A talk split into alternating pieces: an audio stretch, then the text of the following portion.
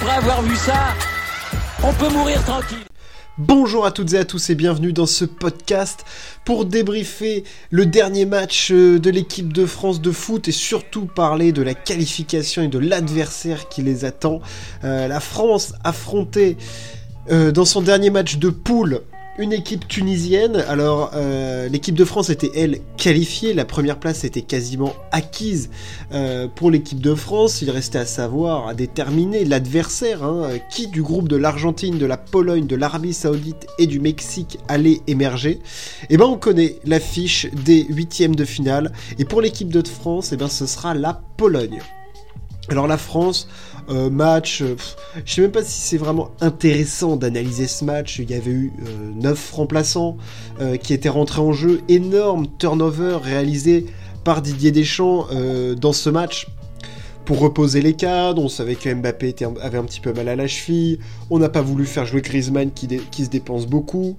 on a fait tourner. Bref, tout ça, ce qui est complètement logique. Hein. résultat, c'était les remplaçants sur le terrain, ça a donné un match chaotique, euh, surtout au niveau de du lion de, cette équipe de France, il n'y en avait clairement pas. Euh, peu de communication, peu d'automatisme sur le terrain, en tout cas entre les joueurs, ce qui est évidemment logique. Euh, alors il y a deux, je donnerai deux raisons à cela. Déjà, c'est des joueurs qui ont absolument pas l'habitude de jouer ensemble. Hein. Tu prends l'équipe euh, qui était euh, mise sur le terrain euh, par Didier Deschamps. Bon bah voilà, c'était un petit peu une expérimentation. Hein. Enfin, je veux dire, Kamavinga qui se retrouve ailier gauche parce qu'on n'a pas pris assez d'ailier gauche dans la liste. C'est un problème qu'on pointe depuis le début on s'y retrouve confronté de plein fouet. Euh, à droite, évidemment, ça marche pas. Tu te retrouves après avec un milieu de terrain, Veretout, Gendouzi, Fofana. Bon bah, j'ai rien contre eux, c'est des excellents joueurs, mais enfin, ça a rien à voir avec du Griezmann, du Rabiot pas du tout, on en est loin. En attaque, euh, Colomwani, Coman, bah oui, c'est pas Mbappé, Giroud, Dembélé, ça clairement. Donc voilà, t'avais aussi une qualité de joueur qui était bien inférieure à ce que l'équipe de France peut présenter en mettant son 11 type, celui que Deschamps, enfin, Deschamps avait mis lors des deux premiers matchs de poule. Donc voilà, c'était un énorme turnover, ça a permis de faire profiter les copains. Euh, c'était, on a envie de dire presque pas, pas une mauvaise blague, mais c'est compréhensible. Euh, est-ce que c'était vraiment souhaitable de faire tourner à ce point? J'ai envie de dire que si euh, les prochains matchs, euh, le prochain match en tout cas se déroule sans accroc, que ça n'altère pas la confiance de l'équipe et que voilà les automatismes entre les joueurs ne sont pas perdus, bon bah voilà c'est parfait. Si jamais ça commence à tourner un peu au vinaigre, ce match peut vite être pointé du doigt clairement. Euh, parce qu'il y a quand même beaucoup de joueurs, il n'y a que euh, Chouameni du coup hein, qui, était, euh, qui était là.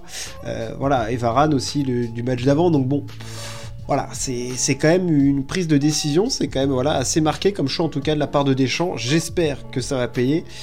Et on affrontera du coup la Pologne, la Pologne qui, elle, eh ben, a perdu son match 2-0 face à l'Argentine.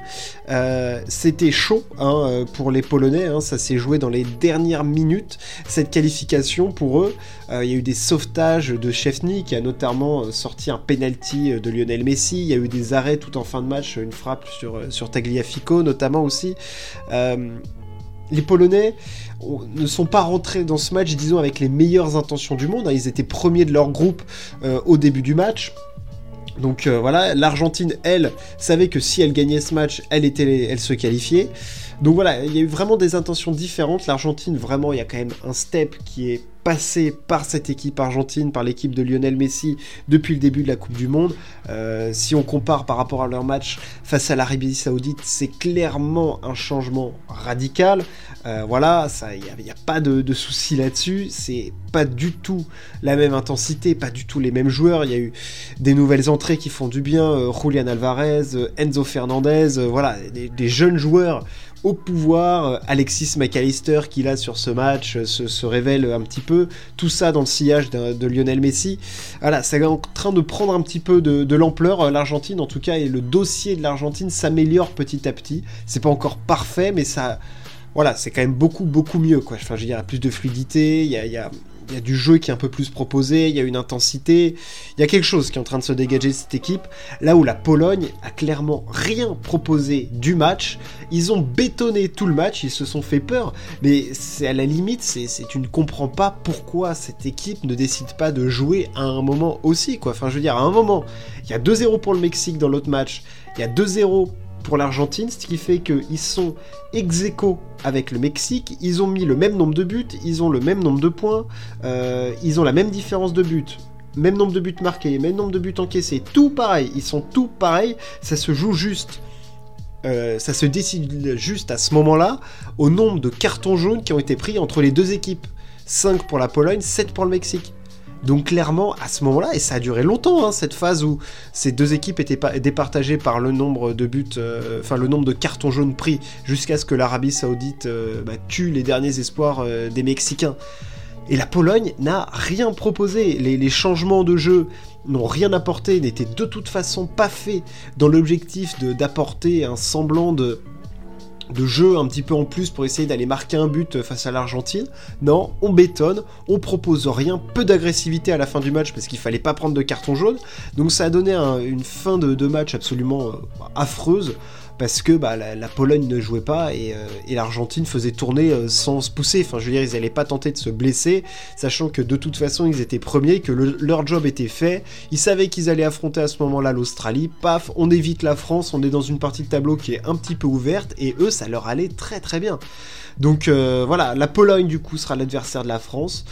Clairement dans le groupe, euh, est-ce que c'était le meilleur adversaire possible pour la France? C'est sûr que c'est mieux que d'affronter l'Argentine. Euh, je trouve même que c'est mieux que d'affronter peut-être le Mexique ou l'Arabie Saoudite au vu de ce que ces équipes euh, ont montré.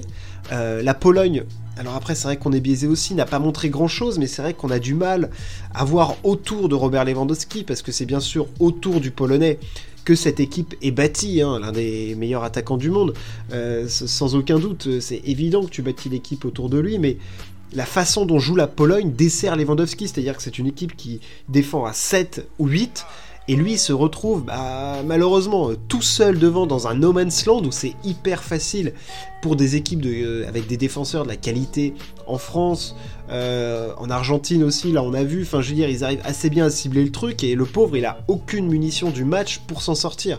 Donc pour la France, je pense que c'est plutôt un bon tirage en termes de qualité d'équipe. Après, c'est sûr que je sais pas si c'est le type euh, de sélection qui convient le mieux à l'équipe de France, parce que ça va quand même bétonner sévère euh, les Polonais. Là, ils vont dresser des murs de pneus et de béton euh, un petit peu partout.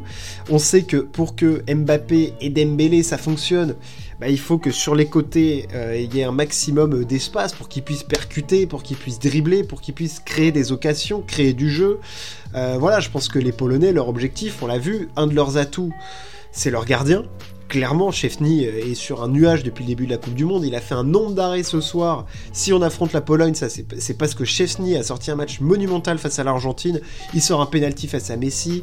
Là, en fin de match, face à Tagliafico, il te fait un arrêt. Euh, il la touche du bout du doigt. Face à McAllister, pareil.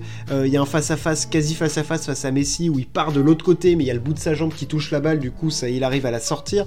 Donc clairement, ils peuvent s'appuyer sur leur gardien qui, en plus, sur les pénalties est plutôt très chaud. Et leur objectif, eux, ça va être de pourrir le match et d'essayer d'aller euh, le plus loin possible en prolongation. Et puis après, advienne que pourra. Hein. Enfin, j'ai envie de te dire que la Pologne, eux, leur objectif, ça va pas, pas être d'ouvrir le jeu et de laisser des espaces en contre à Dembélé et Mbappé. Hein. Ça, c'est absolument ce qu'ils vont pas vouloir faire. Ce qu'ils vont vouloir faire.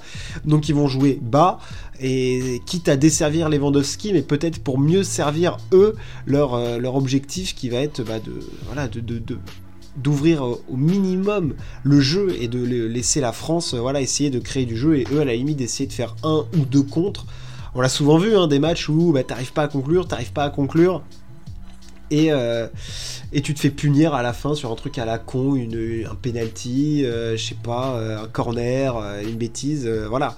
C'est clair que l'objectif pour l'équipe de France, ça va être de marquer le plus vite possible pour voilà, libérer le match. Si la France marque dans le premier quart d'heure, ça va être enfin pas facile pour l'équipe de France, mais disons qu'ils vont se faciliter grandement la tâche, clairement.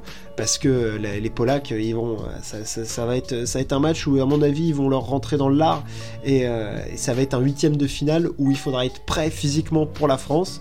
parce que c'est des équipes là qui vont avoir le temps de récupérer euh, d'ici euh, au premier match de, de, ces huitièmes. Donc voilà, ça va, être, ça va être physiquement important pour l'équipe de France. Voir comment ceux qui n'ont pas joué là, ou même ceux qui ont joué un quart d'heure, 20 minutes, histoire de garder un petit peu le rythme. Et on a vu qu'ils avaient quand même du rythme, parce que quand les, gros joueurs sont rentrés, c'était quand même bien mieux pour l'équipe de France. comment les, titulaires vont réussir à se remettre en route? Je me fais pas trop de soucis là-dessus. J'ai l'impression que l'équipe de France, elle fonctionne un petit peu comme le Real Madrid en Ligue des Champions. Dès qu'il faut activer le mode on, ça marche plutôt pas mal. Voilà pour euh, ces derniers matchs de poule. La France affrontera la Pologne en huitième de finale. Euh, n'hésitez pas à partager et à vous abonner. Et on se retrouve très très vite.